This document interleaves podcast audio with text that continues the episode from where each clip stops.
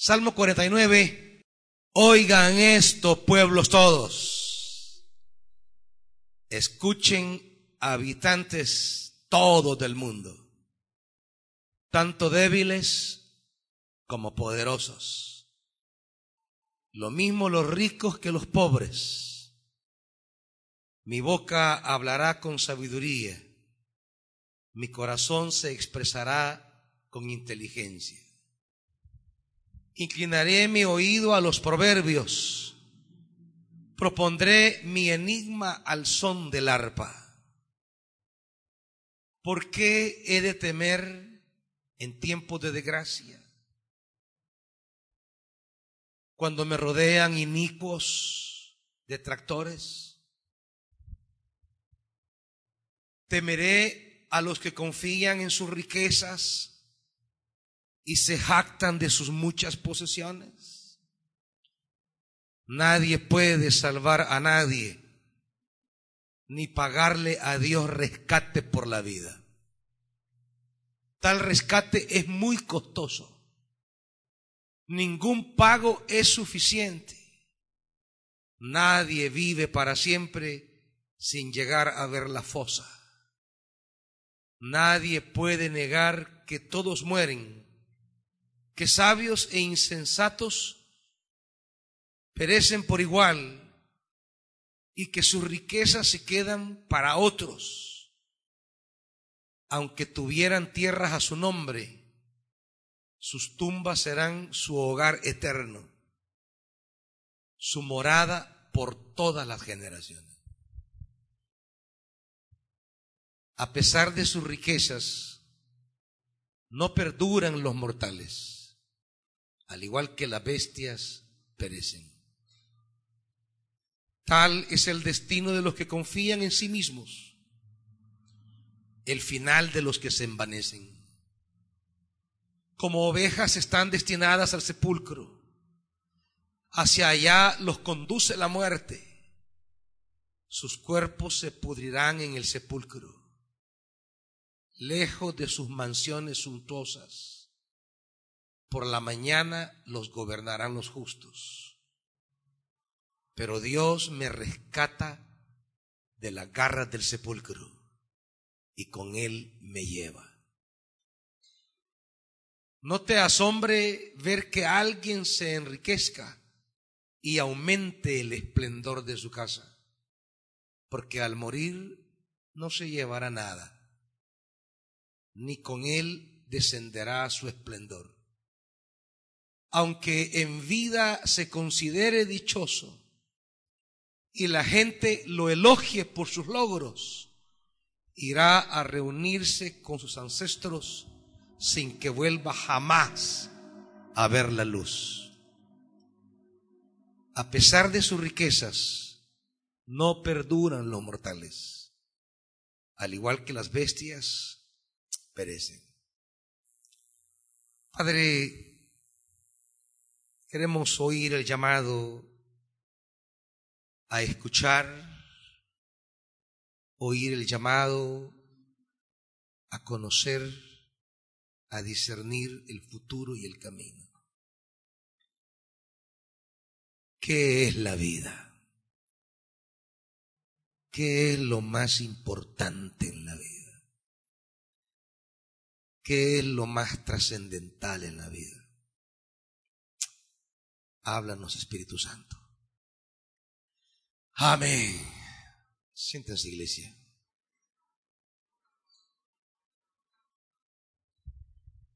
Estamos ante un salmo que no es un salmo. Es de las cosas paradójicas que hay en la Biblia. Un género que está dentro del texto pero dentro de otro género. El salmo, como género literario, es un himno, es una alabanza. Por eso cuando el apóstol dice a los creyentes, cántenle con salmos, ya nos indica que los salmos son un género para alabar a Dios. Por eso eh, se llama el libro de los Salmos, el himnario del pueblo hebreo. Es con lo que Israel alababa a Dios. Pero no significa que todo lo que está en los salmos sean salmos. Hay reflexiones sapienciales dentro de los salmos. Es decir, se introdujeron dentro de los salmos algunas reflexiones que son reflexiones de la vida. Así como usted encontrará en esos libros que llamamos históricos, usted va a encontrar salmos, aunque no sean el libro de los salmos. Hay un salmo de David al final del libro del segundo de Samuel. Hay cantos en libros proféticos Isaías 12, por ejemplo, es un salmo. Hay salmos distribuidos, hay cantos distribuidos a lo largo del Antiguo Testamento que son literariamente salmos, pero no están dentro de los salmos. Y aquí, dentro de los salmos, hay salmos proféticos, como lo será el Salmo 79, hay salmos sapienciales, como será el 49 y el 73, cuando el escritor reflexiona sobre su vida y de cómo su vida se inquieta frente a la prosperidad de los malos. Y cómo es que él busca a Dios y siente que no prospera y los que no buscan a Dios sí prosperan.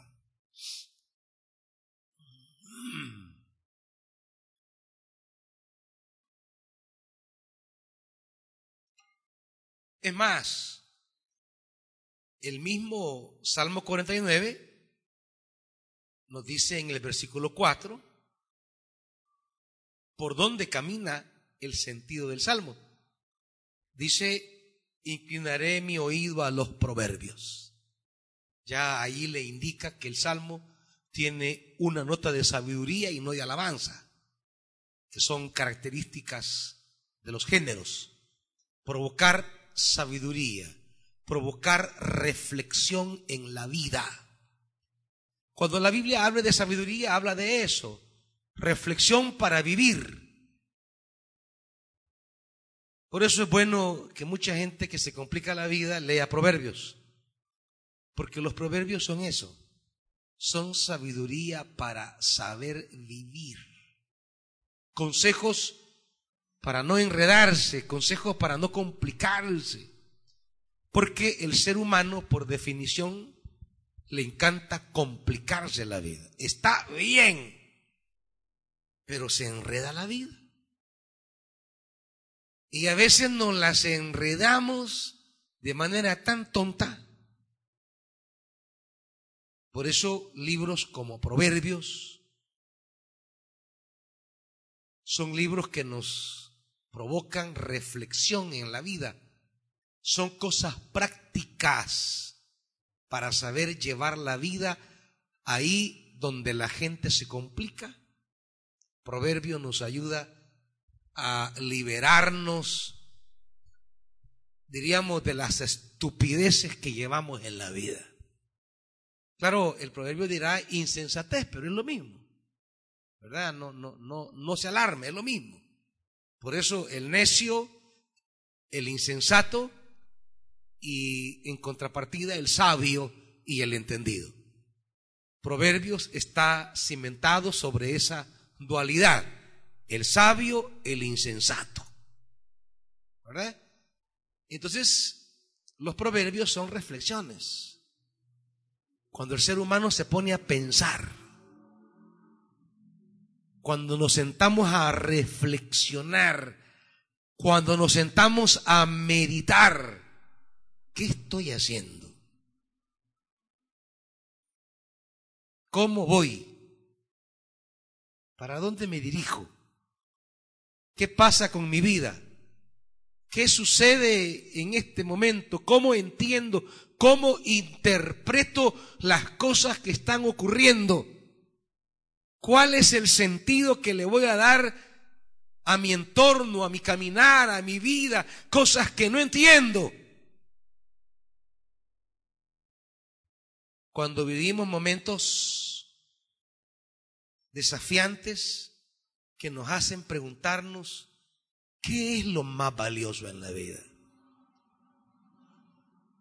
¿Cómo vale la pena vivir de tal manera que al terminar mis días sobre la tierra yo pueda haber hecho de verdad cosas importantes? Al finalizar mis días sobre la tierra, ¿qué, qué cosas valiosas rodean mi vida?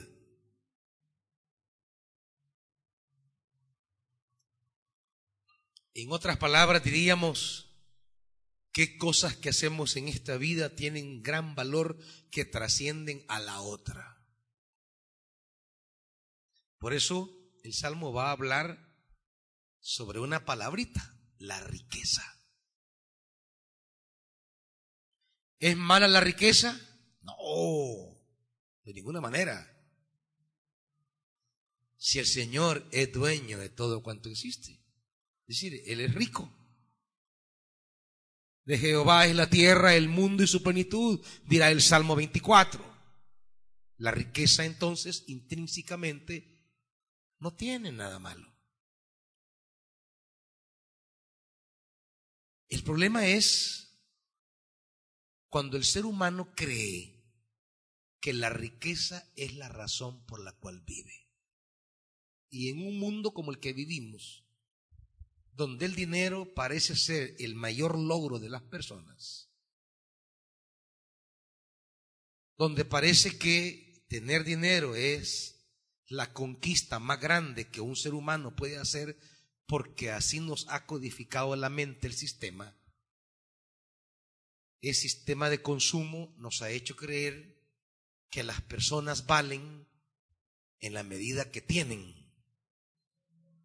Tenemos un gravísimo problema ahorita, que ha penetrado la mentalidad misma de la iglesia, la mentalidad misma de los creyentes, que nos hace creer que nuestro valor está en el tener.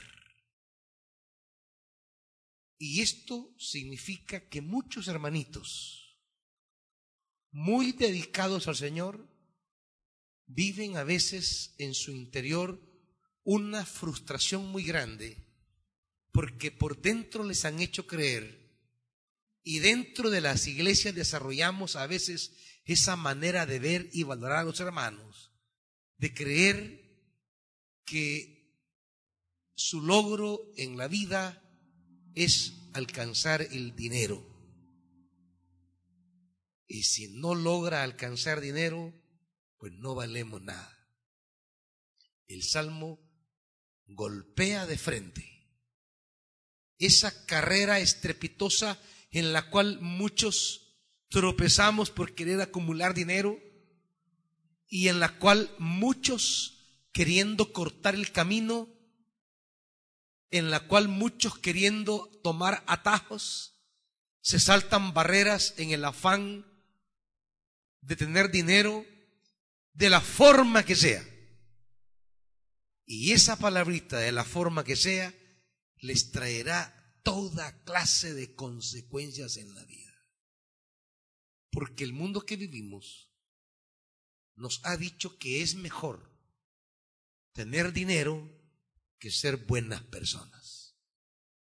Que es mejor tener dinero, que es más importante acumular dinero que ser personas de bien para los demás. Así, tenemos una realidad en este país que tiene hundida esta nación, donde la gente prefiere tener dinero y ser un asesino. Tener dinero y andar rentando gente. Tener dinero y ser un mentiroso. tener dinero y ser un corrupto. La gente prefiere ser mala persona, pero tener dinero. La gente prefiere llevar una vida complicada, enredada, que tarde o temprano le va a traer problemas, pero tener dinero. La gente se va enchivolando, se va enredando, y es aquí donde el salmista nos dice, escuchen todos. Fíjense qué importante es la reflexión a la que el salmista ha llegado, que convoca a las naciones, no convoca a unas personas aisladas. No, del 1 al 4 tenemos la convocatoria. En un tono profético, el autor pide a los demás que escuchen. Hey, pongan atención porque les tengo algo significativo, les quiere decir. Oigan, pueblos todos, imagínense, pueblos. Qué trascendental es la conclusión a la que el autor va a llegar, que no convoca a un grupito de personas, convoca a todos los pueblos. Casi que es la convocatoria como para alabar a Dios, pueblos todos. Pero a diferencia de convocarles para alabar, es que les quiere revelar una luz que les va a ahorrar problemas en la vida. Una luz que les va a alumbrar el camino una luz que le va a clarificar el sendero. Pueblos todos, oigan. Y no hay segregación en esto. Tanto débiles como poderosos. Quiere decir que el tema que el autor está abordando, sobre el cual ha reflexionado, es un tema de interés para todos. Pueblos todos, naciones ricas, naciones pobres, naciones grandes, naciones pequeñas. Quiere decir que la reflexión a la que ha llegado, la conclusión a la que ha llegado es de interés universal, tiene que ver con todos nosotros. Lo mismo ricos que pobres. No solamente tiene que ver con todos los pueblos, lo que está analizando no es de interés para un grupo aislado de personas, es para todos. Todas las naciones, oigan, hay un mensaje que les tengo, dice el escritor. Hay una reflexión, hay una palabra, fuertes como débiles, ricos como pobres, hombres y mujeres, blancos y negros No hay nadie, quiere decir, con esta convocatoria, nadie está fuera. Nadie está exento de perder el rumbo en la vida y poner atención en la vida y en las cosas donde no está el futuro. hace la convocatoria en el 1 y en el 2, sin discriminaciones, sin exclusiones. Lo que voy a decir tiene que ver con todo, dice. Nadie puede abrogarse el error de pensar que no es parte de esto. Y luego anuncia un poco lo que va a hablar. Mi boca hablará sabiduría. Mi corazón expresará inteligencia. Inclinaré mi oído a los proverbios y propondré mi enigma. Allí ya nos introdujo en el carácter de lo que nos quiere comunicar. No nos ha convocado para oír una palabra profética. No nos ha convocado para invitarnos a marchar en júbilo al templo nos ha convocado para que escuchemos las reflexiones a las que Él ha llegado. Él se ha sentado y ha meditado sobre la vida. Ha reflexionado sobre la existencia. Ha meditado y ha propuesto enigmas, proverbios. Es decir, reflexiones prácticas en la vida. Usted no se imagina, hermanito,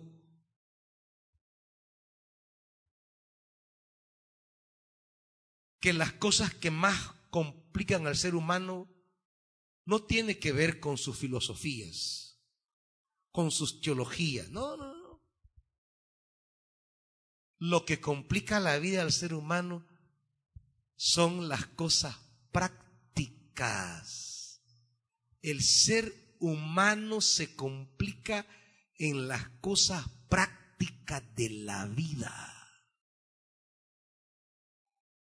La gente a veces tan inteligente para muchas cosas se complica en tonteritas que tienen que ver con la vida. Gente tan estudiada, tan capacitada, gente tan formada, pero en cositas prácticas de la vida se desorienta. A eso le va a llamar la Biblia la sabiduría. La sabiduría bíblica no es lo mismo que la sabiduría de los griegos. Para los griegos la sabiduría era el tipo que tenía más conocimientos, que ahondaba en los misterios, que acumulaba saberes, que era una enciclopedia andando. Para el griego, ese es el amante de la sabiduría, el filósofo. El que, el que, el que acumula saberes, el que le puede disertar sobre cualquier tema, el que le puede hablar sobre diferentes temáticas. Para la Biblia, ese no es el sabio. El sabio para la vida, para la Biblia, es el que sabe vivir la vida es el que entiende cómo conducirse en la vida. Aquel que no se complica en los detallitos que todos se enredan. Hay gente inteligentísima para muchas cosas. Inteligente para estudiar, inteligente para los negocios, inteligente para un sinfín de cosas, pero son necios, o sea, son bobitos a la hora de tomar decisiones que tienen que ver con la vida. Y se meten en unos enredos, se meten en unos laberintos aunque sean brillantes en inteligencia, son torpes en cuanto a sabiduría. Porque la sabiduría, que es a lo que nos invita el Salmo, la sabiduría es saber vivir la vida. Caminar por esta vida teniendo claras las prioridades, viviendo para lo que es importante y no enredarnos en cosas secundarias e insignificantes. Ser necio es vivir dándole importancia a aspectos secundarios y descuidar lo primario. Por ejemplo, eso es ser falta de sabiduría para la Biblia. No reflexionar sobre decisiones que se toman sobre actitudes que se asumen, sobre proyectos que se emprenden, no reflexionar, no meditar, no analizar, no discernir, no sentarse a pensar en las consecuencias. Y es aquí donde todos necesitamos escuchar el llamado, porque esto es para todos, hermanitos. Todos podemos caer de tontito un día. Todos podemos estar ciegos de necedad un día. La mayor tragedia es que hay alguno aquí, y de hecho lo hay, que cree que con él no pasarán esas cosas. Que creen que están bien que no tienen que meditar nada, que no tienen que discernir nada, que no hay que analizar nada. Gente que se llena de razón y jamás se sienta a meditar si acaso no soy yo el causante de las cosas que me están sucediendo. Gente que se sienta y comienza a culpar a todos los demás. La situación a la que he llegado es porque fulano, es porque me engano, es porque perencejo, es que aquel, es que aquella. Y nos aislamos, nos salimos del escenario y yo les digo a toditos aquí, escuchemos el llamado, pueblos todos, es para todos. Porque todos necesitamos sentarnos en la vida, hacerme preguntas, reflexionar, recordar, analizar, meditar, exponerme al examen del Espíritu, exponerme al examen de la palabra. Habrá muchas cosas que quizás no sean mi culpa, pero habrá muchas otras que sí son nuestra culpa. Y saben que de todas esas, las más complicadas siempre van a ser nuestra culpa. Si a usted alguien le puede decir, hace esto, vamos aquí, vamos allá, te invito a no sé qué, pero no le están poniendo en la pistola. No le están doblando el brazo. No lo están obligando. No lo llevan a la fuerza. Usted está decidiendo. Usted está diciendo sí.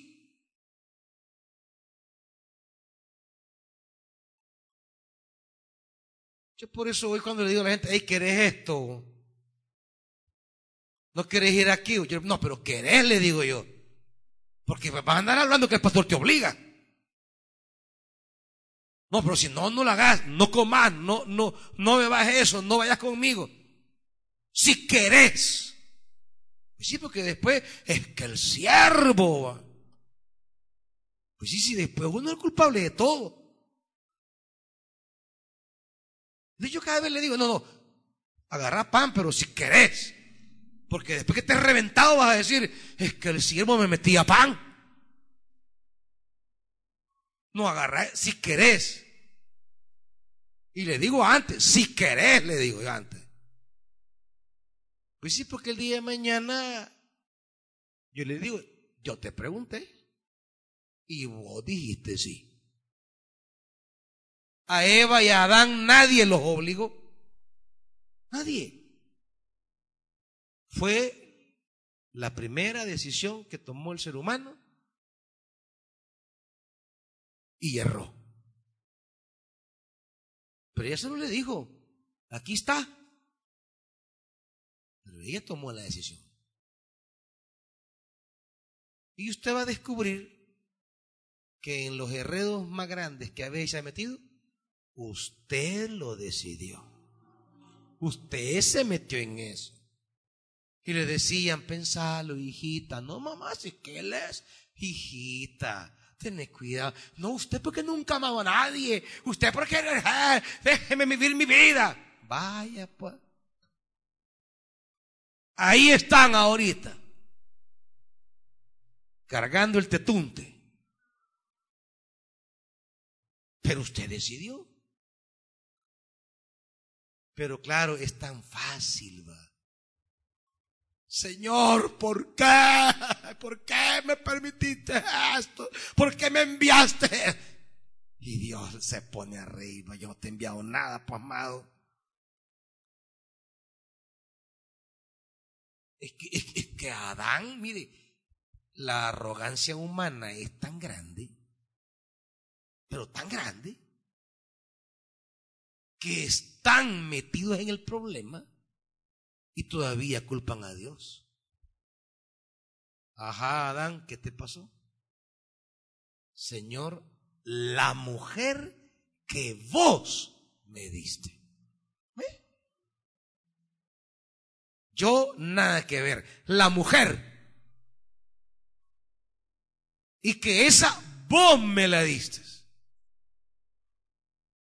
Ese es el comportamiento natural de todos, de todos nosotros.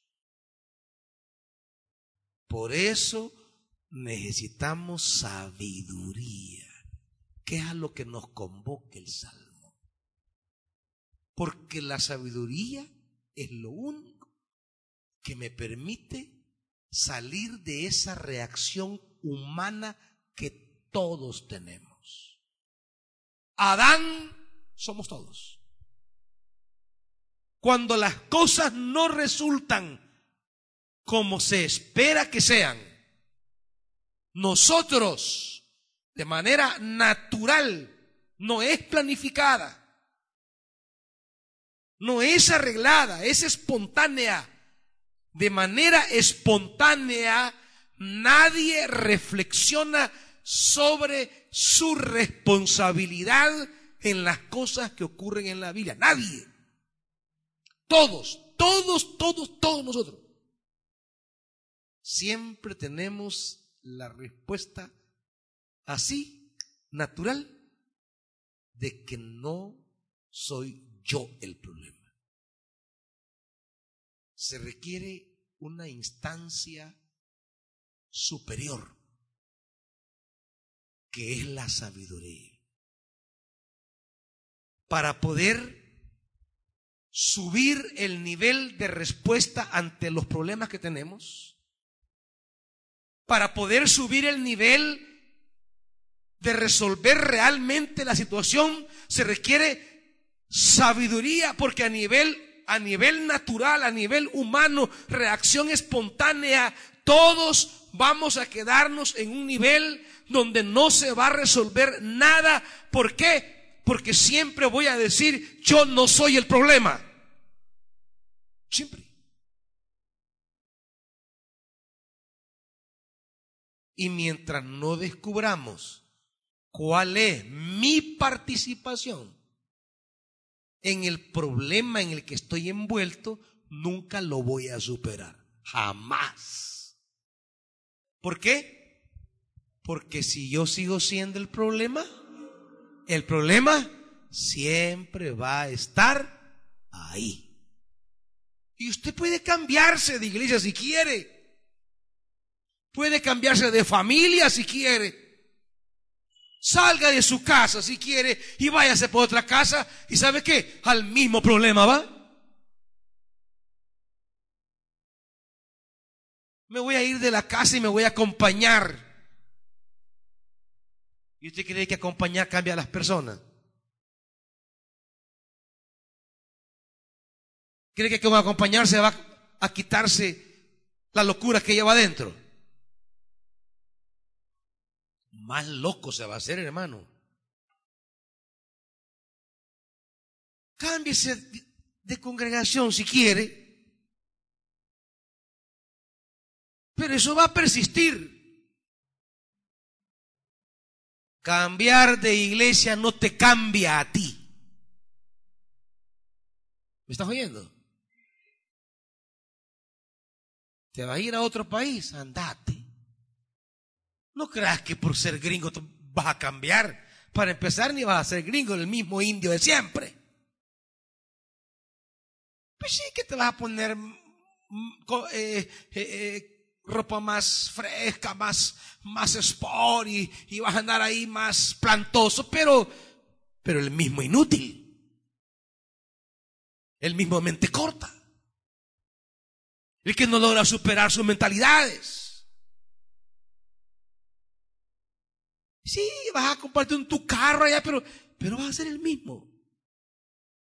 Y vas a volver al mismo ciclo. Las cosas no se resuelven con cambio de geografía, se resuelven con sabiduría. Sabiduría es cuando tú te sientas y comienzas a decir, lleguemos al fondo de esto. Yo quiero resolver esto y quiero llegar al fondo de esto. ¿Qué me pasó? ¿Qué me ocurrió? ¿Cómo he llegado hasta aquí? ¿Cómo terminé donde estoy? ¿Cuál ha sido mi caminar en estos años? ¿Qué ha sucedido? Y usted comienza a reflexionar. Espíritu Santo, ayúdame a entenderme a mí. Esa es la sabiduría. Que entenderse uno es de lo más problemático que hay.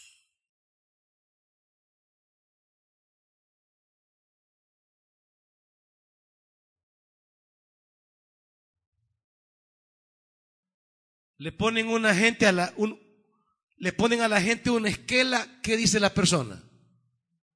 Policía desgraciado, ¿qué estaba haciendo ahí? Así somos. A usted le ponen una esquela y ¿quién es el desgraciado? Usted no dice, me pusieron esta esquela por mi irresponsabilidad. No. No, no. Es que me eché en rojo el semáforo. Ando vencida la tarjeta del carro. No ando licencia. Ando sin luces. Nadie Dice, el señor agente apegado a la ley me impuso la esquela que justamente me he ganado por torpe. ¿Quién dice eso? ¿Quién reconoce? Bueno, casi que lo presentan como una tragedia de la vida. No, no es de la vida, es provocada por usted. Y no se la provocó el policía, la provocó usted. Tiene que andar en regla sus papeles. Y aquí hay mucha gente tan irresponsable en eso. Aquí hay gente que anda manejando sin licencia, sin tarjeta cosas básicas de la vida.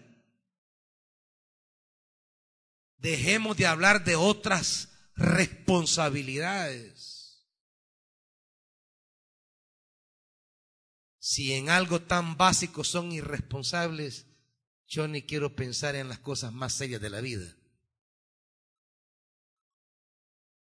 Esa es la gente fluctuante, la gente indisciplinada, la gente que nunca logra procesos completos en su vida, porque es inconstante. No tiene disciplina. No tiene disciplina. Son indisciplinados. Y la indisciplina trae consecuencias nefastas. Yo se lo digo una y otra y otra vez, pero como son necios. ¿Cuántas veces le he dicho yo? Hay gente aquí con dones maravillosos, buenos dones, pero con una vida indisciplinada. Y la indisciplina siempre te echará a perder las cosas fuertes que tenés. Lo que Dios en tu gracia, lo que Dios en su gracia te otorga, te levanta, te eleva. Vos la echás a votar con la manera en que llevas la vida. Con tu mentalidad sobre cómo manejas la vida cómo establecer decisiones, cómo manejar relaciones, cómo tomás actitudes, cómo emprender los proyectos. La indisciplina es lo que a muchos tienen problemas. Y como son tercos, creen que todo lo saben, creen que todo lo pueden, creen que nadie le tiene que decir nada, es allí donde debe existir el discipulado. Porque discipulado es ese proceso en el cual aprendemos disciplina. Por eso pertenecen a la misma palabra, discipulado, disciplina. El discípulo se hace sobre la base de disciplina. Pero no le gusta a la gente la disciplina. No le gusta a la gente hacer las cosas como deben ser. No le gusta a la gente que le corrijan. No le gusta a la gente que lo ordenen. No le gusta a la gente que le digan el camino que tiene que seguir. La gente se cree absoluta. Mire, Ser bruto no es el problema. Todos venimos con algo de bruto a la vida. El problema es ser indisciplinado. Es no dejarme guiar, no dejarme corregir, no dejarme conducir. Creer que todo lo sé, creer que todo lo puedo, creer que nadie me tiene que decir nada. La disciplina es la manera como alguien que ha desarrollado su vida y que ha alcanzado objetivos en la vida, me disciplina para que yo pueda alcanzarlos también. El discipulado es someterme a la disciplina de aquel que ha coronado en la vida procesos y yo digo, yo quiero también ese proceso.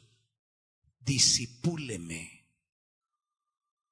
Y disipúleme es disciplíneme. Pero nadie quiere eso. Quieren logros, pero no quieren disciplinas. Es ahí donde el salmista dice, escuchen todos necesitamos sabiduría. Oigan todos. Y un hecho que él ha reflexionado es el tema de la muerte. ¿Qué hacemos ante la muerte? ¿Cómo le pongo sabiduría a la vida frente a una realidad que nos azota que es la muerte? Y creo que estamos viviendo un pico de muerte en este país. Ahorita los medios no le dan tanta importancia, pero en este momento, hermanitos, hay una ola de muerte. Tenemos que interceder por la nación. Tenemos que interceder por muchos que están debatiéndose en este momento entre la vida y la muerte por esta pandemia. La pandemia en este momento está causando estragos.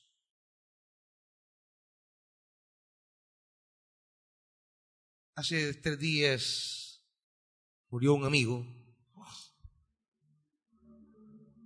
que a mí me dejó estupefacto.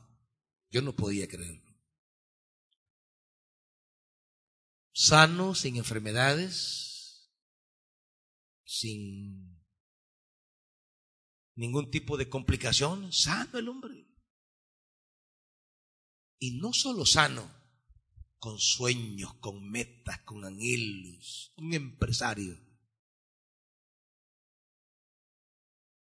Y no solo con metas y anhelos, con dinero con dinero. Se dio el lujo de comprar el terreno donde iba a construir su casa de cinco años y no deberle nada al banco. A mí no me gusta deber al banco, dijo. Yo quiero reunir el pisto. Y quiero reunir también para mi casa. 1.2 millones. Y ya los había reunido sin tocar el negocio, sin tocar capital, sin descapitalizarse, no, de puros ahorros. Y quiero una casa de lujo. Y ya tenía los 1.2 millones.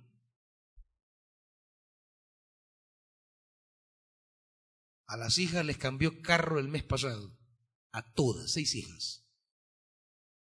Ningún carro que les dio valía menos de 20 mil dólares. El más barato, 20 mil dólares.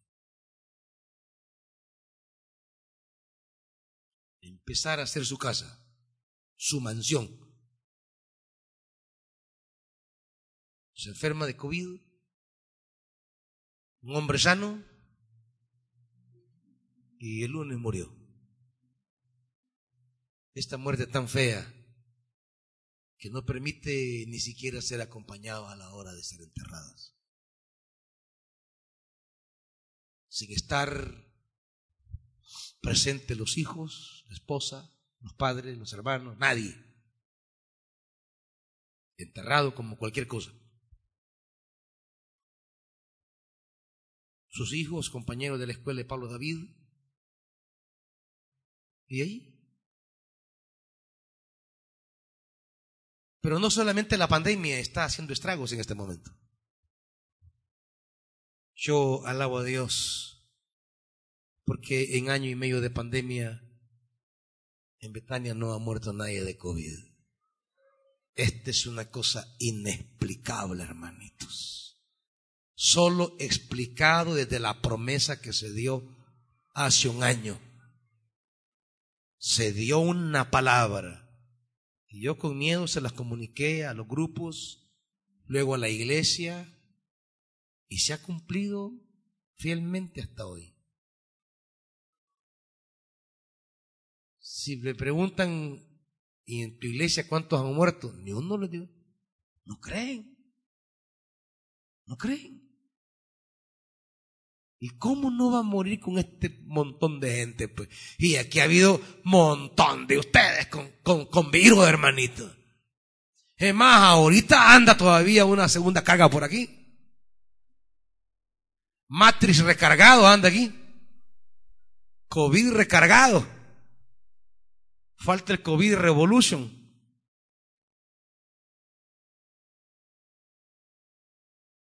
Pero no solamente el COVID, hay un pico también de violencia en este momento. Hay un pico de muerte, de desapariciones en este momento, tan grande.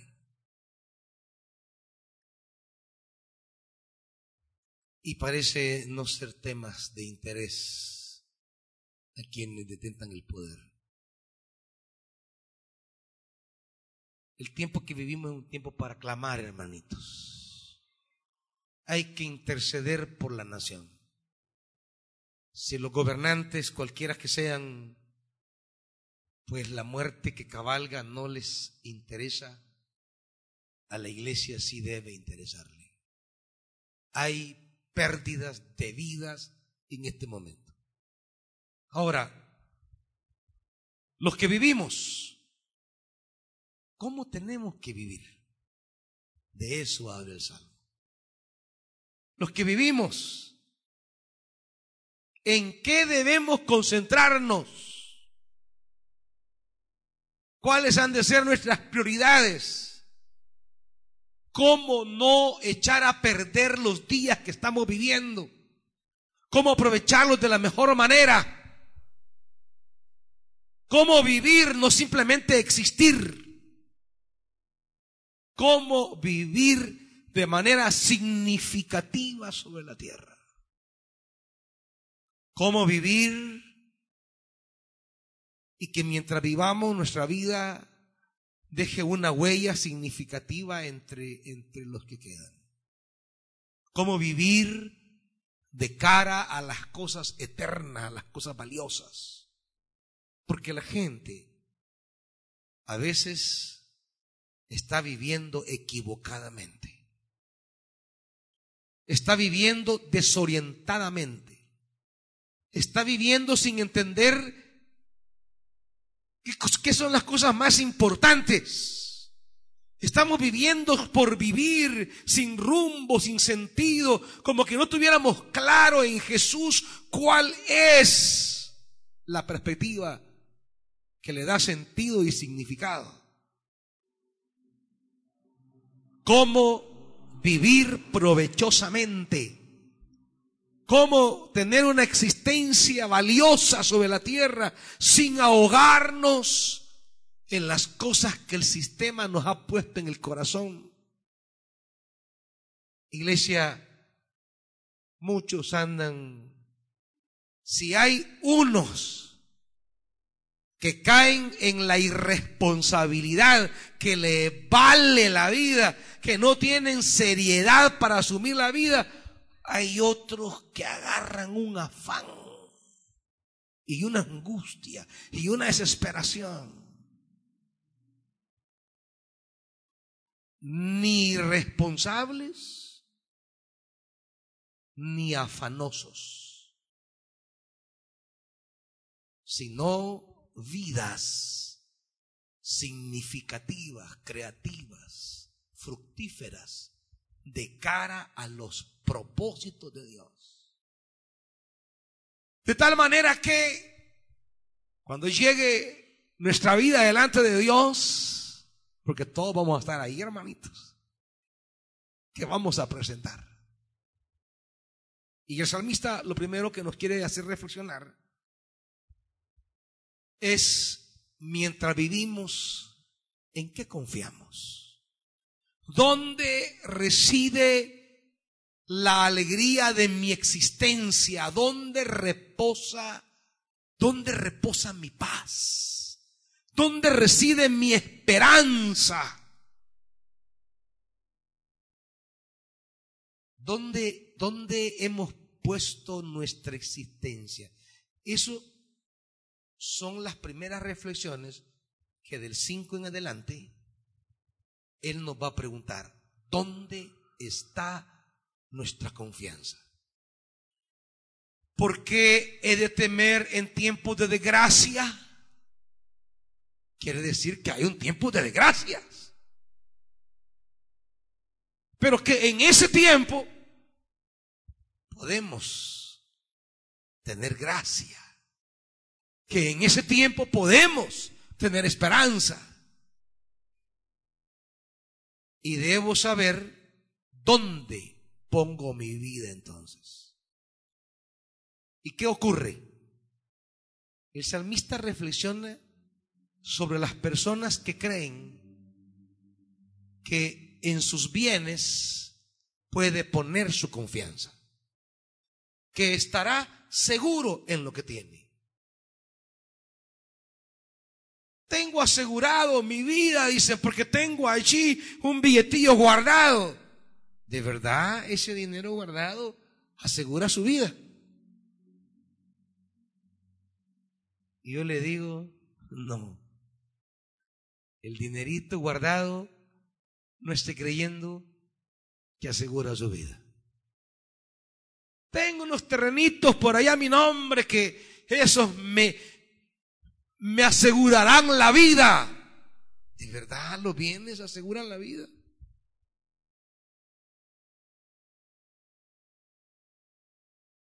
Y así sería bueno preguntarle a muchísimos millonarios que han acumulado riquezas y que han tenido haciendas a su nombre. Gente millonaria que se ha ido como nos vamos a ir todos. Y sus millones no aseguraron la vida. Quiere decir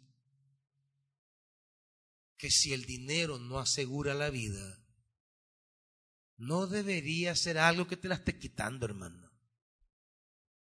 no debería ser algo que te esté angustiando. Quiere decir que en torno al pisto no deberías estar enredado en la vida. Y si estás enredado por respecto al dinero, quiere decir que un problema sobre entender el dinero tenés en tu vida, hay que resolverlo. Tienes que ubicarte respecto a lo material. Porque si el dinero te está quitando la vida, porque si las crisis en torno al dinero te están ahogando, quiere decir que algo no anda bien en tu perspectiva sobre el dinero.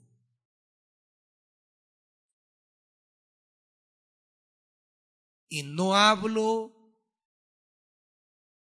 de algunas preocupaciones que podamos tener sobre compromisos. Compromisos económicos tenemos todos. Pero ir más allá de los compromisos, porque nos hemos metido a líos simplemente por tener dinero, tenemos que resolver eso. Y en un dado caso,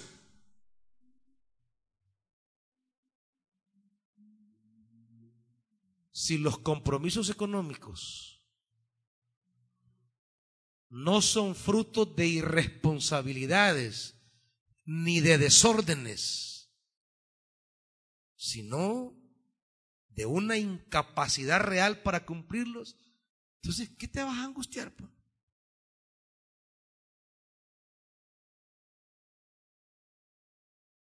Si no es desorden, sino que ha sido responsable, pero aún así, entonces, como yo siempre digo, si la cosa tiene solución, ¿por qué se angustia? Y si no tiene solución, ¿por qué se angustia? Pero la pregunta es, ¿en dónde está tu confianza en medio de las angustias que tienes en este momento? Digo esto porque hay gente y entre ellas están ustedes, por supuesto, lo están haciendo, que dice, no hombre, yo mi vida la resuelvo con 10 mil dólares. No, hombre, yo, yo, yo, yo, mi problema son 5 mil dólares. Ah, está diciéndome que el dinero te resuelve la vida. Que con 5 mil dólares arreglas todo en tu vida. No, no se equivoque. Con cinco mil dólares puede arreglar una deuda, pero no arregla su vida, porque su vida sigue siendo igual. Van a llegar cinco mil dólares a su mano y usted va a seguir en los mismos problemas. Porque no es el dinero que te resuelve la vida. No, hombre, siquiera me hubiera hallado yo un barril de aquello, pa. Que no te baste el que ya sos.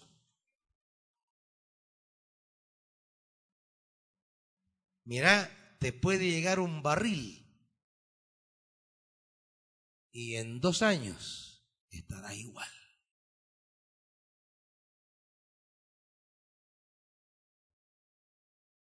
El escritor habla de aquellos que creen que el dinero les va a resolver la vida. Y te quiero decir que no, hermanito. Muchos de ustedes pueden tener en este momento aprietos económicos y estarse asfixiando por una deuda. Pero te quiero decir una cosa. Esa deuda no es tu problema.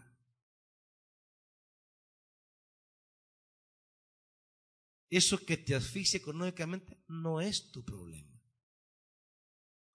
Porque te digo una cosa, el Dios al que venimos a buscar esta noche te puede resolver esa y diez deudas más. Te lo digo porque yo lo he vivido. Pero pretender venir delante de Dios para que te resuelva esa angustia económica y no te resuelva la vida, eso es idolatría.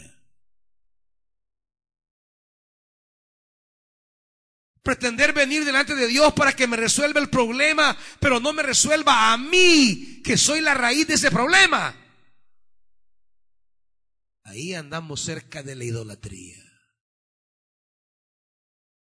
Yo te digo algo. Si venimos delante de Dios, Señor, el problema no es mi acreedor. El problema no es mi deuda, Señor. El problema soy yo. Que me meto en estos líos sin necesidad. Que quiero llevar un estilo de vida para el cual no soy capaz. Que quiero tener muchas veces de manera fácil. Que quiero un camino corto que no dimensioné la seriedad, solo me dijeron, tome la tarjeta, tiene diez mil. Pues que yo no creo que son de uno. Más que le dicen, tome, aquí está, mire, diez mil. Solo aquí está, mire, diez mil la tarjeta. Usted tiene diez mil ahí. Úselos como quiera, cuando quiera, lo que quiera. Pucha, ¿qué usted cree? Tengo diez mil. No, usted no tiene nada. Pero como tenemos problemas aquí, cómo veo las cosas, cómo entiendo las cosas. Y comienza a darle virote, va como que, mi amor, le invito a comer, vamos aquí al Tony Roma, mi amor. Y pide lo que quiera, pide el mejor vino. La carta mesero. Y a la hora va. Ay, papito, no sabe en qué te estás metiendo. Y te da por andar comprando locura creyendo que te ha sacado la lotería. No, eso lo vas a pagar y con intereses. Y de repente, Dios, ayúdenme a orar, hermanos. Seis mil quinientos de una tarjeta, ayúdenme a orar. Ah, y tan siquiera me invitó a un almuerzo con esa tarjeta. Pero ah, para, para resolver el problema sí me viene a buscar, va. Ya si viene siervo, se acuerda que lo invité a comer al intercontinental un día, ¿sí? Ahora ayúdeme a orar. Vaya, yo voy, voy a tener que orar porque participé de su endeudamiento, pues. ¿Y qué más voy a hacer? Se acuerda que le dije que eligiera un par de zapatos, ¿sí? Ahora ayúdeme a orar. No se preocupe, le voy a decir yo, vamos a orar. Pues sí, pero ni siquiera me trajo un par de guineos de tarjeta de crédito y quiere que le ayude a orar. Entonces, venimos delante de Dios, Padre, ayúdeme, que el banco me tiene así. No, no, no, no, no no es el banco que lo tiene usted, es usted. Y lo que el salmista dice es, el problema, el problema es que confiamos en el dinero como camino para resolver nuestra vida y nos olvidamos que resolver nuestra vida lo que somos, lo que pensamos, lo que decidimos, eso no tiene que ver con dinero, sino con la sabiduría que Dios da. Hey, le tengo un negocio que no sé qué, mire, allá anda un montón de gente, tenga cuidado, es que, es que ponga cara de vivo, siervo, sierva. A muchos se los bajan porque les falta sabiduría. Mira, que fíjate que dicen que, que si doy 200, en tanto tiempo me van a dar 600. Pues chica, ni el banco del cielo da eso, nada bayunco. Y que si doy mil en tantos meses, yo voy a dar cinco mil. Y le tocan la avaricia, la codicia te tocan la necesidad. Cuidado, cuidado.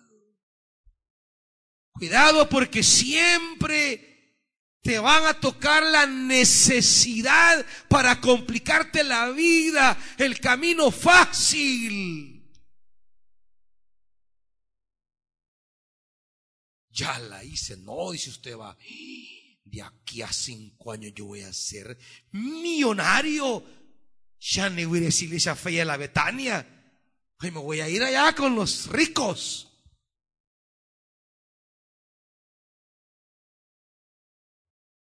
¿Cuál zapato en dos años? Quebrado. ¿Por qué la gente que cree que el dinero rescata la vida? Dice el versículo 7, nadie puede salvar a nadie, ni pagarle a Dios rescate por la vida. Tal rescate es muy costoso. Ningún pago es suficiente. Tu vida no vale dinero. Tu vida vale sabiduría. Tu vida necesita sabiduría. Y dirá el proverbista, la sabiduría es mejor que el oro y la plata y te lleva por camino de plenitud. La sabiduría te hará próspero de verdad. Es que una cosa es ser rico y otra cosa es ser próspero. Tony Saca llegó a ser rico, pero no próspero. Si no, mire dónde está. Porque su riqueza no era el resultado de la prosperidad. Era el resultado de tomar el camino fácil. La sabiduría prospera, por supuesto que prospera, pero lleva un proceso. Porque la sabiduría primero resuelve mi vida, ordena mi mente, mis pensamientos, mis proyectos, mis sueños. La sabiduría me regala un equilibrio capaz de entender el camino que debo seguir para ser próspero. Pero la prosperidad es bendición de Dios de seguir los caminos de Dios. La riqueza muchas veces tiene que ver con acelerar el enriquecimiento por caminos equivocados y terminan mal. La sabiduría prospera. Y así lo dirá todo el libro de Proverbios. La sabiduría prospera. Pero hay que presentarse delante de Dios. Hay que poner la vida delante de Dios no creer que soy autosuficiente y capaz de construirme a mí mismo, que valgo por mí mismo, que mis relaciones, mis posesiones, mis capacidades. No, nosotros. Y muchas veces no prosperamos porque somos el mayor estorbo de nuestra prosperidad. Por eso, cuando Jacob le decía al ángel, no te soltaré si no me bendices, lo que el ángel hizo fue darle un cambio en su vida. No te llamarás Jacob, te llamarás Israel. ¿Qué ocurrió un cambio de identidad. Cambiar nombre es cambiar de vida. Queremos prosperidad sin cambiar. Y así no se puede. No quieren milagros, quieren hechizos, quieren brujería. Y aquí no estamos delante de un brujo, sino delante de un Padre celestial que sí quiere bendecirnos, pero primero llenarnos de sabiduría. Trabajar prioridades en la mente, en el corazón, trabajar mentalidades, trabajar malas costumbres, trabajar irresponsabilidades, confusiones mentales y ponerlos en la perspectiva correcta. Ahora, esta noche podemos confiar en el, versículo 15, lo que nos dice el versículo 15, irnos a casa confiados en esta esperanza. El hebreo no habla de futuro, el hebreo habla de presente. Por eso lo, lo leí en presente. Pero Dios, ¿qué dice? Me rescata de la garra del sepulcro y con él me lleva. Me rescata lo que no puede hacer la riqueza del versículo 7.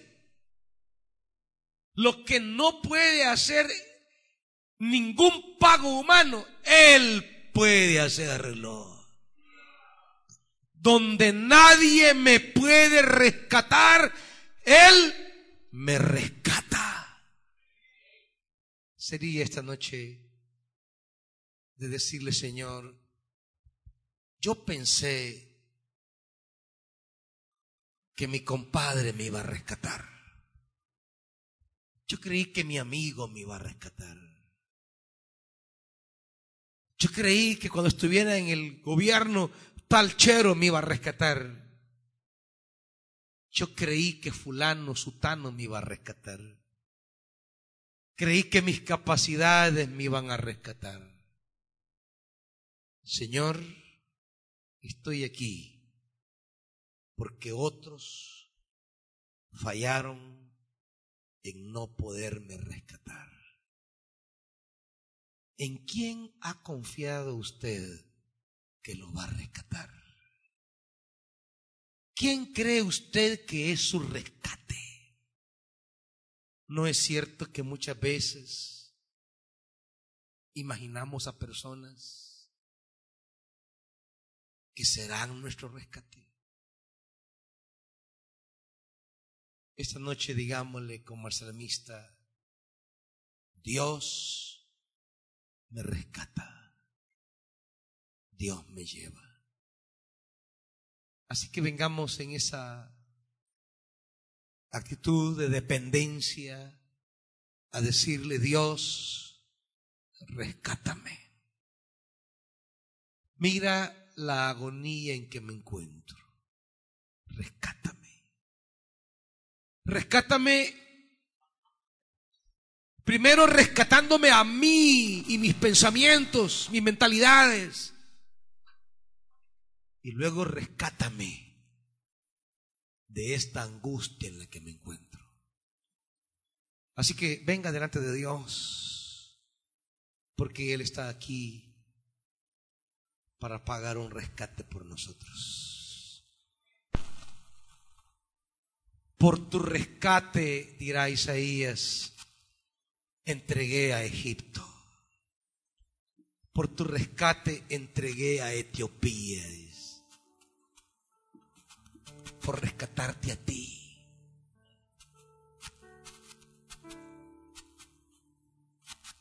Pídele al Señor que este día te rescate.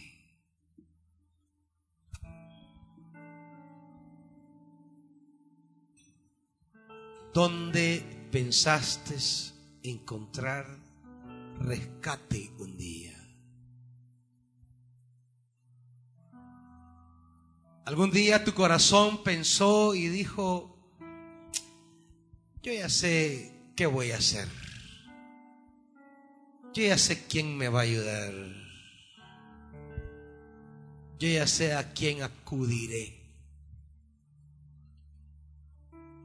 Yo ya sé a quién le escribiré. Y comenzaste a construir una vida sobre tus cálculos, sobre tus capacidades, sobre la gente que tú pensaste va a responder por ti en la hora de bajar al foso.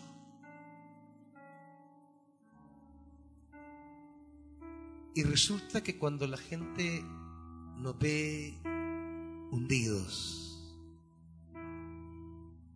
la gente solo se da la media vuelta y se desentiende.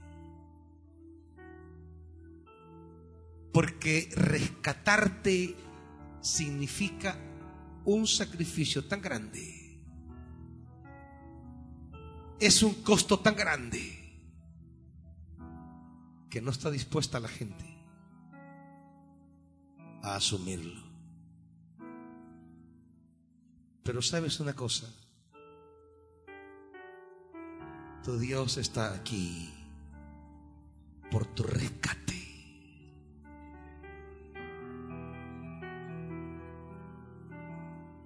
Tu Dios, dice el profeta, ha venido a rescatarte.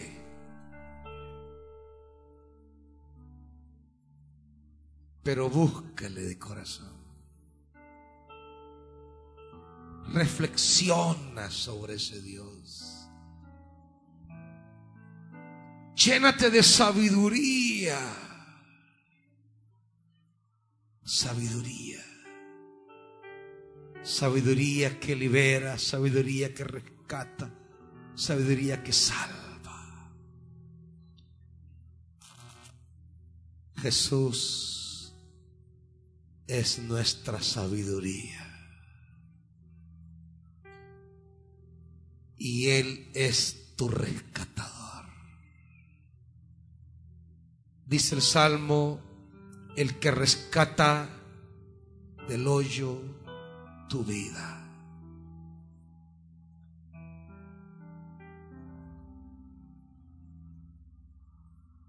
La figura de rescate en la Biblia es la figura de alguien que ha sido tomado por esclavo, que se tuvo que vender en su necesidad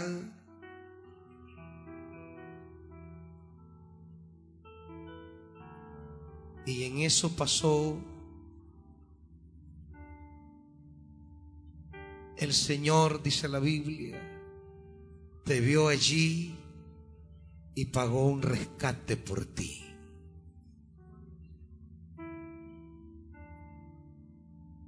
Dile, Señor, rescátame. Rescátame.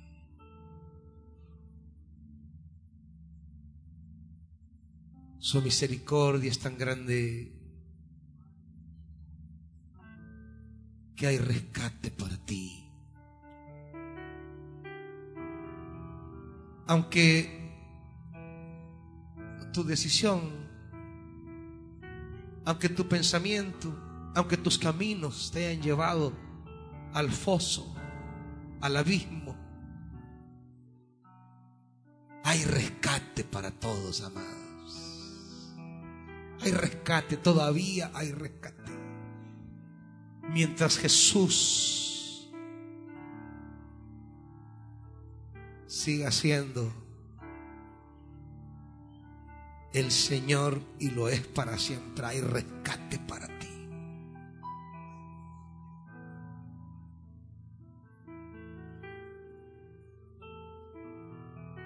Pero tienes que ser humilde ante Él. Esa humildad que a veces no tenemos. Nunca pedimos rescate porque siento que no lo necesito.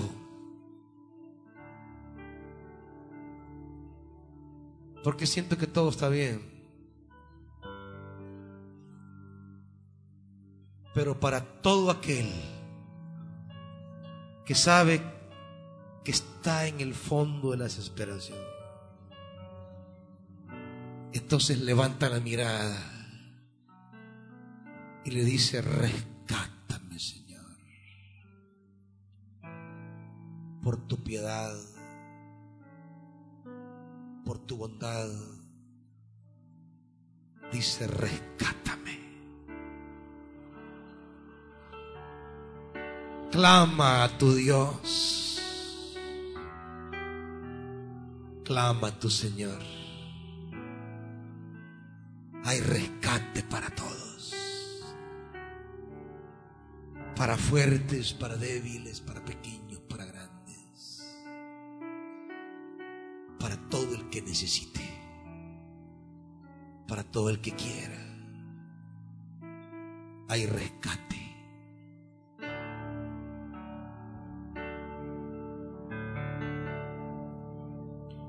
Padre, tú sigues siendo el mismo, Señor.